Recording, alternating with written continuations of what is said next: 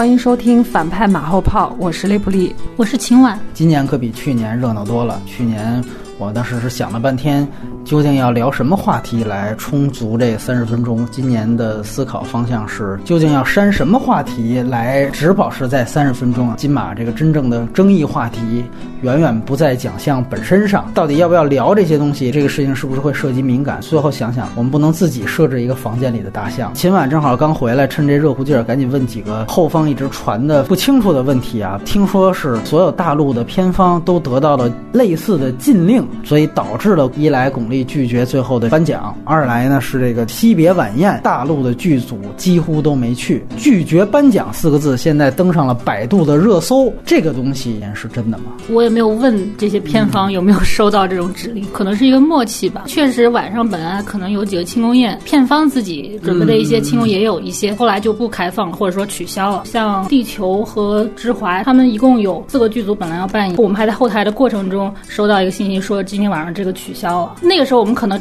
第一反应是觉得是不是因为就没有获特别大的奖啊就是哎啊，也有这也是一种可能嘛。但是确实后来我们看到说，呃，惜别晚宴那个活动也没有什么大陆的嗯引人去，那可能更多是这种方面的默契吧。补充一句，有人在惜别晚宴看到巩俐了，就巩俐最后还是去了一下，因为我们看到之前的节目单上写着最后一个奖是巩俐和李安一起颁，但是当时有没有记者问李安，巩俐最后没来跟他一起颁，这个原因和他打招呼了吗？一来就问了，说巩俐为什么不上来？李安就还是那句话，就他在颁奖礼上也是叫巩俐你要不要上来，然后巩俐还是摇头嘛，然后李安只能说他可能是想跟他的评委在一起，因为他们感情很好，像家人一样什么什么。所以后台记者又问这个问题的时候，他还是这么说，他说啊，因为他想跟他的评委们在一起，啊，他就用这个东西来顶过去了。我们后面还看到了大陆这边很多的剧组都做了这样的互动，有一个剧组就是《地球最后的夜晚》，可能承载了很多影迷朋友更多的期待。地球他在这个微博上发了一个类似于就是地球上只有一个中国这样的一个特别版的海报，马上就删了，没过多久又发出来了，大概应该是到凌晨左右又删了，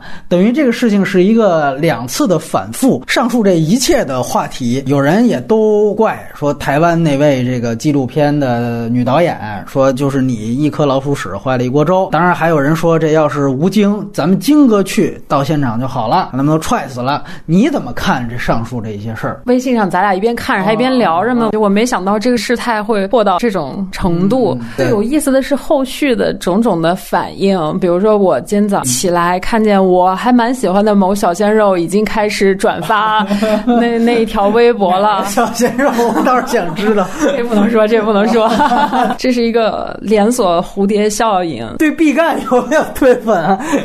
我是刚才才知道那个海报是他们官方发的，我一直以为是网友做的。无语凝噎，我不知道这个电影和这个主题主题有什么关系。对，这些电影它之后马上都要上映，它有宣发方的一些压力有可能有一些他们是他们做的，也有可能，但我觉得不一定说毕赣这一块儿他去受益这样。我没有任何人怀疑是毕赣受益的，我们倒是觉得这有可能是毕赣让删的，因为这发了删又又发又删，这来回两次，我相信这肯定不是铁板一块，一般没这么干的。我多说一点吧，我也看到很多人说电影的东西咱们不应该谈政治，秦晚的微博是这样说，包括我们原来一个嘉宾郑和啊也是这样的一个意见，但是很多人说让政治远离金马，在说这个事情之前有一个前提是，其实金马创立之初啊，本来就是一个政治奖项啊，这个金马这个名字就是取自于台湾当局的四大实际的控制区台澎金马啊，所以这个奖原来就是为了台湾输出自我价值观建立的。后来呢，当然是历经改革，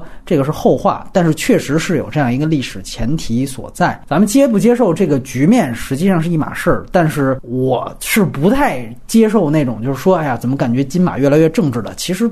不是越来越，原来就是个政治奖项啊，包括说变质了，这也不叫变质了。你要非觉得这届所有的奖项都是特别政治的（括号这不是我的观点），那这也叫正本清源，还真不是一个变质的问题。所以这里面其实是有一个概念的问题。你包括很多人谈到一点，就是说这个电影跟政治应该分开的这个问题。其实这个事情让我一下子回去听了一下咱们去年聊的节目，大家回忆一下，也是这个时间，正值内地的这个红黄蓝事件和清理低端人口的这个事件，而且特别巧，就在今年大家认为出事儿的这个纪录长片的这个奖项，同一个奖项，去年也是女导演。球的那个导演玛丽，她的获奖感言说了，感谢金马奖照顾了我们这些低端人口。那包括我们都知道，去年还有另外一位女性导演，就是这个嘉年华的导演文燕，她的获奖感言里面也提到了，她说让那些不能发声的孩子们发声。其实去年的发言跟今年的发言，是不是本质上都是一种政治喊话？尤其像低端人口这个，其实就是针对政策的一种直接的回应嘛。我记得去年，反正我自己当时是高度肯定的，所以我想的是，今年不能因为说这喊话的不是大陆人了，我们就说让政治远离电影。我觉得这一个平台，它本来它就起到这样的功能。有的时候它替大陆的影人发声，有的时候那台湾的影人他得了奖了嘛，他就是这样的一个局面。我们希望注意到的一件事情就是，千万不要双标。不要说去年的时候，我们觉得哎呦这也特别棒，这也特别温暖，这个怎么怎么样了？今年一看，好家伙，这就不行了，这得政治远离电影了。我们从电影艺术性的层面，我们珍惜这个奖项是在这一块儿，因为确实华语圈没有一个奖项还在走这个路线了。他不可能说完完全全只重艺术，完全没有政治，这也不可能。然后就，但是它是综合来说质量最高的一个奖项，大家是愿意去竞争。然后我们也可以看到一个精彩的过程跟结果。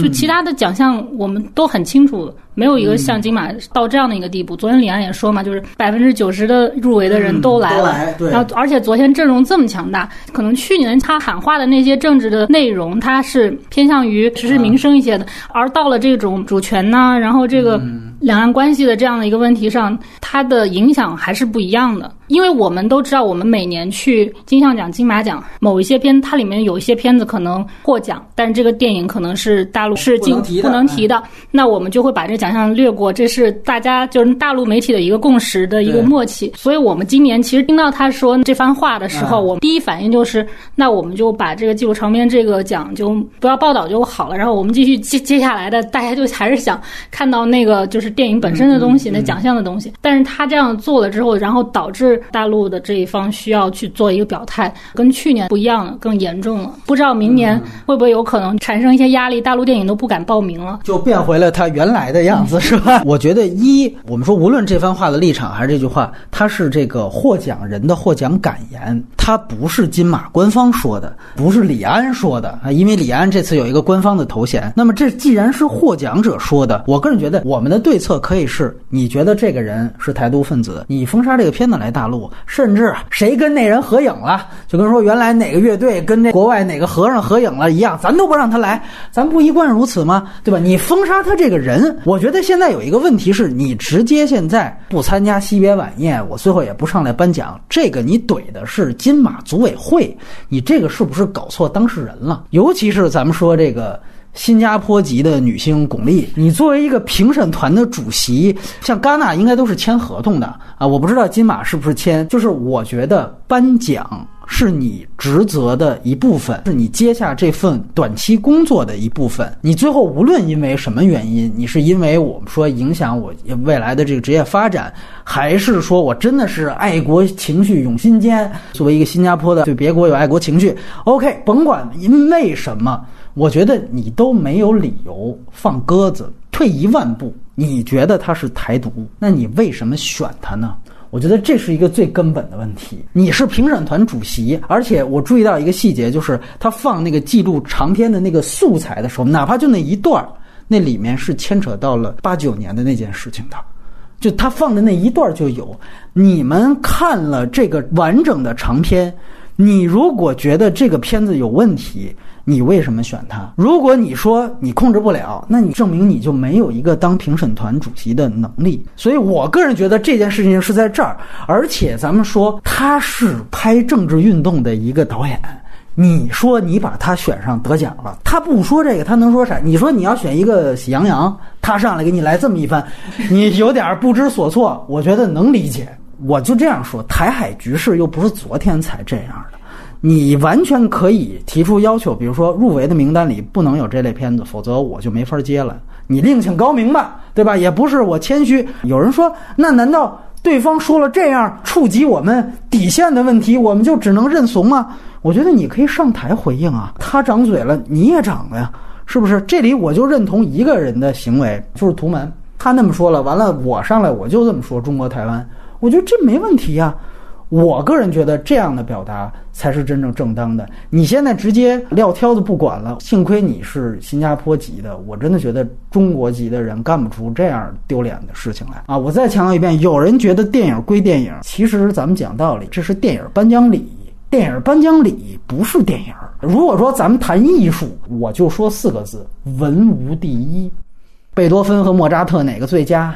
伦勃朗跟梵高哪个更能代表荷兰？没这么评的吧？艺术没有这么看的吧？那凭什么说毕赣比胡波差呢？你颁奖礼搞这种否定四个、肯定一个的事儿，它本来就不是艺术范畴。大家承认吧？颁奖礼就是一个秀。奥斯卡的颁奖礼可是作为一个节目本身，每年还参与艾美奖的角逐呢。这个是我的一个可能稍微不同一点的看法。所以就是我不愿意谈论政治的原因，就是嗯，我我我可以在波米的节目里面讲一点，对于这些东西，我是挺敏感的人，在政治这个方面，在政治正确方面，对他是没有一个对话的基础的，很很难跟别人进行这样很平等、很包容的讨论。所以我宁可。就闭嘴。我吐槽巩俐，我也是觉得你是首先你这是一份工作，这是你的职责。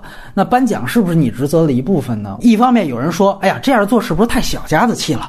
咱们是大国，我觉得这都不到这份儿上。我觉得这就是你接了一份工作，你应该把它干好，就这么简单。你要真那么怂，你就别接。我是这么觉得。我觉得从一个人的角度，比如说巩俐，她上次已经跟金马其实有有所那个过节。对我还要说呢，他就不止一次打脸了。他上次说他永远不再来了，这回怎么来了？最后让你想的，你觉得好像他就为了这事儿恶心金马来了。我最后是不是就为了报私仇了？对不对？我觉得咱不。能这么诛人之心吧？那我觉得他这实在太反复无常了。可能你是一个，就是你会从道理上来讲，那我接了工作就要怎么怎么样。那可能巩俐来说，她是被李安邀请来的，李安邀请她的时候会说什么样的话呢？那他可能就把她说服了。那到了那儿的时候，大家会说，那我们都以艺术性为先吗？那可能有些东西它就是被选出来的，或者说是少数服从多数，或者怎么样？那这个时候发生了这样的一个上台有人上台说那些话的情况，临场能做出来反应可能。只能是这个，他觉得他上台，如果像你说的那样说一番像图门老大爷说的那些话，可能他又不符合他的一贯的那种，对是不符合他新加坡的身份。他是真的，我觉得这个对，你可以，这也可以是个理由啊。不符合他那个国籍的身份，也从来也没有公开发表过类似的这种言论。所以说，他能做出的，他认为当时最好的选择，可能就是。就他也是闭嘴。香港金像奖一年十年那个事情，尔冬升最后是自己上来了。他说：“我别给其他明星惹麻烦，我自己来。”那个事件，说句实话，我们都是挺呃同情尔冬升导演的。但是我觉得有一点不同，就是香港金像奖的制度跟金马不一样，那是工会选出来的。他作为主席，他没有决定能力。那三千多票，你只能接受这个结局。巩俐这个你自己是有决策权的，而且我们都知道在三大。你最后评审团主席就是要站出来念这个事情。我这里也说一个我的观点，我觉得世界上所有真正有影响力的文化平台和文化盛会，都是世界格局或起码是地区格局的晴雨表。注意这个定性，我说的是晴雨表。奥斯卡是，戛纳也是。我相信咱们在座各位都能分别举出不下十个例子来。那华语电影怎么可能不一样呢？其实这是一个特点。那既然现在全球都是冷战气氛，那到这个电影节上，它就是这样一个反馈。我觉得大家也不必把它当成一个房间里的大象。哎呦，一提，好家伙，不能提这样东西。我觉得没反馈，那才不正常。你看咱金鸡百花。哪一年你查那片单不是根红苗正的，那才傻逼，对吧？我觉得牛逼的奖项都是这样的。这届金马，我自己没有什么惋惜、遗憾或者愤怒，我恰巧相反，我觉得这届特别好。呃，当然了，还有一件事情得问秦晚，娄烨的片子怎么样？据说陈冠希的镜头和声音又都没了，这个是怎么个回事儿？给大家介绍一下。哎，嗯，陈冠希的部分是他有一个出场是保留的，从一个很远哦是正脸吗？正脸哦，从一个远远处那个镜头这样过来，然后嗯他正好从那个桌子前面站起来，有一个正脸。后面陈冠希再出场，要不就是那种晃过去的，要不就是有他的声音，但是没有他的脸，就没有反打。我看你也转述说制片人在台湾宣布过审了，但是还是有一个问题，你看那个版本前面有没有龙标呢？就这个事情实锤没有？那场我就在。那安说的说这个这个版本就是我们送审过审的版本，但是嗯龙标还没有放上去啊，没有龙标，所以有点像天注定那种说法是吧？就是说肯定过审了，但是这是大家个版本就是过审了，然后就是因为提问的人也问的特别具体，说你这个后面还是最终的版本嘛？然后那人也回答的特别谨慎，说可能我们前面的一些字幕还要调。从你的观看角度也没什么不能过审的地方了吧？其实就是前面那一段取材是那个广州城中村的居民跟开发商的那个大的一个暴动的那么一个故事。那个城中村那时候还在，他就赶紧去抢那个景。那个地方就是一个非常奇葩的，旁边已经都高楼大厦，然后中间是那么一个城中村吗？哎啊，就是这么一个场景。然后他其实拍这个戏，他就是想拍这个场景。我觉得这部电影最牛逼、最牛逼的就是开场，那个拍这个城中村，然后开始械斗啊，这个那个大场面，很特别漂亮的一个长镜头。那个 先那个确实不能删，那个删了。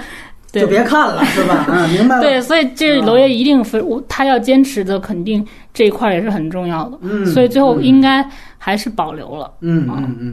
然后主要的颁奖结果，感觉大象这个还算是一个大赢家的感觉。说实话，我是没有料到大象能拿到这个奖的。嗯，还有毕赣嘛？啊，对。对但是毕赣那个片子我又没看，没看，所以我完全是处在一个无法判断的一个状态。当然，大象拿奖我也很。很很很开心，就比其他几个拿都对，就影药神，然后这两个拿最终的大奖，我就有一点不太能够接受。那你觉得像药神啊，最后拿了影帝，你个人觉得？我大概是能理解徐峥的那种表演，他们觉得好在哪里？哦、对，但这个也不是我心目中觉得最好。对，那我还觉得张宇在。大象席地而坐里的表演很好呢，哦、比药神那个要更好呢。那对他完全不在提名的这个系统里，那我有什么办法？秦晚，那关于女主角部分啊，我特别好奇，就是问我邱泽的啊，对啊，对邱泽，邱泽，哎，对，聊 聊聊吧，因为女主角给了台湾，我就要说嘛。因为原先以为女主角给大陆，咱们涛姐是吧？这怎么得拿一回了？男主角是邱泽，原来都是这么预测。你说女主角的话，就是基本上大家先排除的都是孙俪跟周迅嘛。哦，对对，应该。然后，然后我到那边是看了这个《谁先爱上他》的和《三夫》这两部也很有竞争力。哦。然后谢盈萱《谁先爱上他》，他是一个等于说是舞台剧的演员。嗯。然后他转到影视上，他的表演其实是不像很多那种台湾演台剧的那种演员的方式。嗯、然后，所以他就他有很多演技时刻，嗯、尤其他那个角色又是个同期角色嘛，哦、所以其实他的那个给人的那种代入感啊，或者是那种心理的理解上更有情感上更强烈的。哦、然后曾美惠孜的话，我也是看了电影之后，我觉得也是一个 热门，最后发现他就是第二名，因为其实他的。那个角色就是属于肯定两极分化的，而因为而且他演的是一个弱智的角色，所以那个人的有一些状态他是比较一致的，他没有什么特别多的层次感。但是另一拨人肯定就会觉得，是他是一种完全在那个角色内浑然天成的一个感觉，不是谁都能演，那那肯定就是一种两极分化的一个一个选择。所以最后就是谢盈萱就获胜嘛。嗯，我补充一句，这个曾美惠孜就是《颐和园》里边郝蕾的同室友的。演员，他真的是一个外形非常突出，就是大家都很很容易记住他的脸的那么一个角色演员。对。然后邱泽的话，我是没有看过邱泽以前演的那些偶像剧，我对他其实没有概念。但是他在这个电影里面真的是把他毕生的那种 都用出来，不管是绝。学，不管是他的颜值也好，哦、他的表演也好，就他不是同性恋的演员，哦、但是他演的同志角色，你会觉得他因为他有那种就会陷入回忆当中，嗯、就可能这个镜头一开始他还是一个现代时的状态，他一转头可能就进入那个回忆空间，他那个男朋友出来了，就他那个转换就是会啊，对，你会觉觉得非常好。之前记着有一个也是这种偶像派的台湾小生拿，应该就能追溯到阮经天了吧？还是跟黄渤并列？应该是凭借钮承泽的那个呃梦嘎，对对对，这个。跟阮经天比呢，那还是邱泽表现的好一点。哦，男主角这个是我唯一不敢预测的，因为我觉得水平还挺接近的。然后包括彭昱畅，我看那个大象之后，我还有一点想希望他能够拿，因为我觉得他那个角色是很难再出现的那种角色。为什么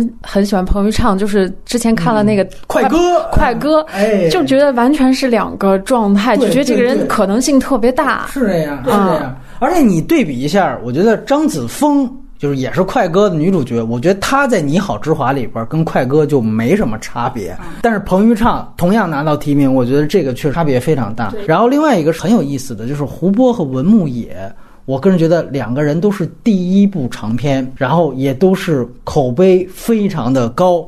但是我个人觉得这是完全两个极端的年轻的导演，我觉得这个可以也做一个话题，大家都可以去想一想。胡波的就是一种作者的天才，而这个文牧野其实也是天才，他是一种类似于最伟大推销员的一种天才。然后你也别忘了，两个人面临的都是强势制片人啊。这个徐峥，你像人家自己还拿影帝呢，人家这又出品又是，这是非常。还有宁浩，你想想看啊，哪个不比他大？但是显然，文牧野在我们说面对这种强势制片人的这样的一个环境下，这个情商、这个各方面确实游刃有余，最后呈现出的这个作品，我不是说高级黑都是年轻导演，但是我觉得胡波他能够更加诠释了。导演和电影的意义，我觉得这个可能更加重要一些。我这里也有一个不成熟的看法，我觉得胡波导演很遗憾，他没有机会再创作了，但是他已经证明了自己的存在，就凭借他之前的这一部作品就足够了。而文牧野的道路呢，刚刚开始，可是我有一种担心，是他可能一辈子都拍不出来像《大象》这样有作者性的电影。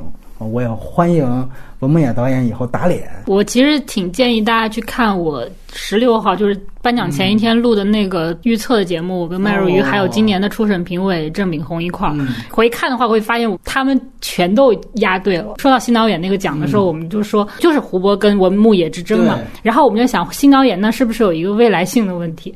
所以如果有未来性的问题，那就是文牧野要得奖，因为胡波已经不在了。还是要感谢巩俐的，他特别会分奖，就是他 他其实分的很好了，已经就是你你说，比如说我们都会考虑到他是不是要给张艺谋讲，因为毕竟他们之间的这种。关系嘛，所以我我之前就发微博，我就说过，如果我的理想状态就是大象去拿影片，然后导演给毕赣，就是我来评奖的话，可能是我那么给。但是我们就考虑到巩俐这个因素，那他肯定要给张艺谋的。巩俐能控制张艺谋拿奖，控制不了这个最佳纪录长片。你也看评委，其实今年是大陆评委最少的一次，嗯，基本上没有，除了巩俐，你不知道他们。各自的一个立场是什么的时候，那我觉得可能巩俐如果说在这个上面让步，也许就是一个他后面可以控制其他奖项的一种平衡呢？也许是不是可以这样子去猜测？很女人的一个分析方法是吧？关键是他这套心理跟公平有一毛钱的关系吗？最后也没有显示出这台湾就多拿了多少，还是大陆的。对对，这里我还要提一个细节：大象席地而坐拿了最佳之后，我还是觉得这里有一个身份的不合适啊。这个我也不怕得罪，就原来其。其实都认识的后期制片人，我们都认识的一天老师上去带领发言。其实这个发言他都是进行了好几次，然后他顿了一下，说了这个“统一”两个字，不是说这个两个字说的不对啊，无比正确啊。但是你的身份不是替你自己拿奖，你的身份是替别人拿奖，而且这个导演已经不在了，你完成这个工作就好。我觉得借着现在的这个局势，我。以一个死者的作品身份出来，我再说一番言论，我觉得这个是非常非常不合适的。当时胡巴妈妈如果就已经泣不成声了，这个环节就应该已经结束了。现在有一个特别大的一个遗憾，我为什么是要说这个话？就是本来我觉得这个奖颁的特别好，它就是好，那它就是应该拿。而且我觉得，如果说文无第一，同等的好。那这里面，我一向都认为，电影节的奖项就应该在同等标准下，给那些几乎说受不到市场关注的。所以最后它出来了，我觉得非常好。但是特别遗憾，就是因为最后又是统一了，又是这个事那个事了，最后导致的大象席地而坐这个拿奖的这个事情，没有人提了，它没有成为一个推进这个电影在大陆进一步的能够得到光明正大上映的可能性。甚至我跟有一些这个他们做后期制片的一些朋友去聊。他们觉得还可能会起到反作用，人家不会说拒绝，但是政府可能说这事儿先凉一凉。另外一个女性的嘉宾也跟我说，她她有一个不舒服的一个颁奖环节，就是大鹏这次啊也拿了一个最佳短片奖，吉祥。片子好不好我不知道，没看呢。但是他上台有一个动作，他就说我要抱一下徐若瑄。完了，感觉徐若瑄也不是特别愿意，反正就是，但是出于礼节，让他报了一下。报完之后，他马上这个获奖感言就说：“我就是一个普通人，你看。”我今天能实现的东西，大家都可以一起实现。就是我一下子又回到了煎饼侠那种电影当中屌丝逆袭的那种感觉。我个人觉得，在现在这样的一个社会，尤其是在对岸，就是抱了女神，然后我马上用这个事情去做炫耀，我也觉得这不是大陆文化的一种体现。那段我倒是看到了，但是我当时有点担心的，反而是说徐若瑄她。不是，还之前因为一些事情，他等于不在大陆发展了，所以我当时还想，他报他到底是什么目的？我当时这么说，我就理解大鹏导演了，就是他是为了演员，咱们两岸一家亲。哎呀，这个统战的概念我没有 get 到，确实是思想境界得跟上。但是秦晚记不记得有一个细节？我这里我也想说，干脆最后挑明了，就是，呃，原来李雪健。有一年，在一九四二去金马拿到了这个男配角奖。他不仅说表态上有一些动作，而且他当时佩戴了这个五星红旗的这个胸章，哎，去了这个台湾。我觉得这个爱国嘛，没有任何问题。但是，我觉得唯一一个有一点点礼仪上的一个问题是，呃，毕竟咱们这个国台办啊，一直号召的是两岸要遵守这个九二共识。九二共识的这个原则是一中各表，在一个中国的前提下各自表述。呃，我们说台独言论。绝对是违反一中各表这个原则的。可是你说你拿着一个什么五星红旗这种，你到对岸去，这个是不是也影响一中各表？这个对于这个原则和共识，是不是也是一种冒犯呢？可是我想说的是，那个时候这个奖说暗箱操作一下，把他那奖给弄喽？没有，还是给了，让他发言了吗？还是让他发言了？所以我觉得一切都风平浪静。我觉得这个就是李安导演所说的。这就是一个奖项的开放性，人家终究是在人家自己的地方、自己家门口的奖项说的。李雪健老师当年 这可是跑到人家那边去做这样一个影响九二共识的事情，是不是？大家要考虑问题的时候，也要把这个历史的账也都算一算，咱们更宏观的看待这些问题呢？这个政治的事，因为聊不完啊，我们还是关注一下娄烨的新片能不能上映。大象席地而坐能不能上映？然后最后一想啊，这可能还是政治问题。你不担心金马奖就变成一个台湾的奖了吗？我不担心，我我真的觉得不担心。因为是这样的，就是其实我们考虑金马奖这个问题，它确实这几年给，比如说内地的独立导演啊，等等等等，他给他们一些荣誉之后，确实扶持了很多人。没错。那这个东西，它如果在内地没有一个相应的这样的一个扶植在那儿的话，是不是一个损失呢？我有一点我挺认同小粉红的言论，我看到好像就你的。评论区底下还是蛋科长评论区底下 有，哎呀，我真痛恨，咱们自己没有一个对应的奖项，咱们能怼回去。我觉得这话说到点儿上了，这可不是这样吗？对吧？你自己没有，所以我个人觉得，除非以后和平台湾，否则的话，没必要为金马奖担心。我们一个连大象席地而坐都过不了审的地区，我们还替人家担心。哎，最后我一个好奇啊，按说巩俐跟这个。呃，娄烨是已经杀青了吗？早就杀青了啊，早就杀青了，在一直在做，一直在做。呃，那最后感觉好像巩俐也没也确实这方面是六亲不认，是吧？他没有就这个娄烨的事情有多谈什么。娄娄烨确实也只入围了最佳导演，最佳导演嘛，大奖里面嘛。所以那如果这个奖，就还有张艺谋或者什么就没有给到他的话，哎，那你都看完了，你觉得就论导演来讲，你最支持谁？毕赣是吧？毕赣呃对，因为我我等于我 我在戛纳就看了，但是我我我能理解，就是说，其实我很喜欢《地球》，但是我能理解，就是说，《地球》拿不到最佳影片这样的一个情况，因为它确实是一个以就是以风格化为为先，而不是说它就是要表表达的东西可能会比大象可能会差一点。少一点，就是内内容上少一点。当然他风格当然非常强了，所以我觉得如果是风格强的话，当然是给导演了。但是影的风格也很强嘛。也是那个谁说的，觉得巩俐的心理是这样子的，就是说巩俐当年她也是第一次入围金马的提影后提名，她这么一个国际大影后，内地有。